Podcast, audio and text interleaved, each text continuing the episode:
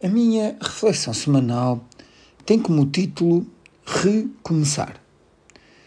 No último fim de semana teve lugar, em Lisboa, a convenção do Bloco de Esquerda.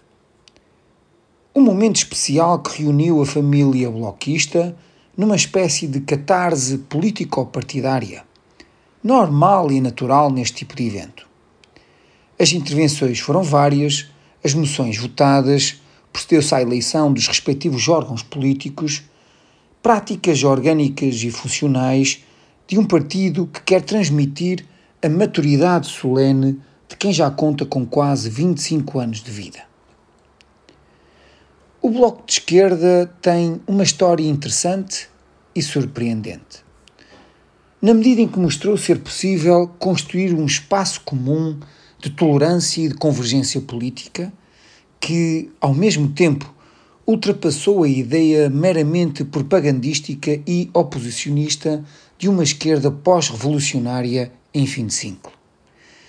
O atrevimento e a visão dos seus fundadores fizeram da impossibilidade a oportunidade de ousar edificar um partido de esquerda socialista com uma ligação umbilical aos movimentos sociais populares e com a ambição de um dia poder governar.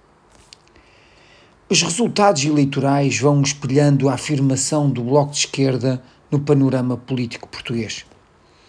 O histórico eleitoral, algo instável, é semelhante à flutuação observada e verificada em vários dos outros partidos.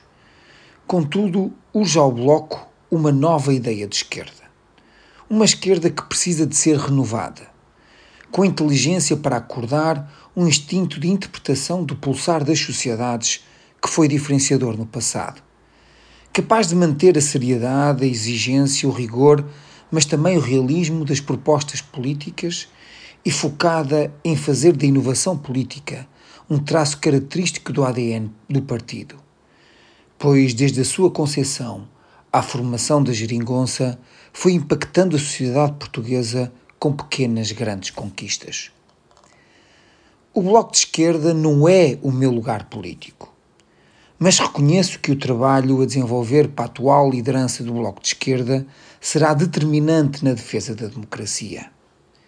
Já se tendo feito uma esquerda das esquerdas, recomeçar de novo não deverá ser problema.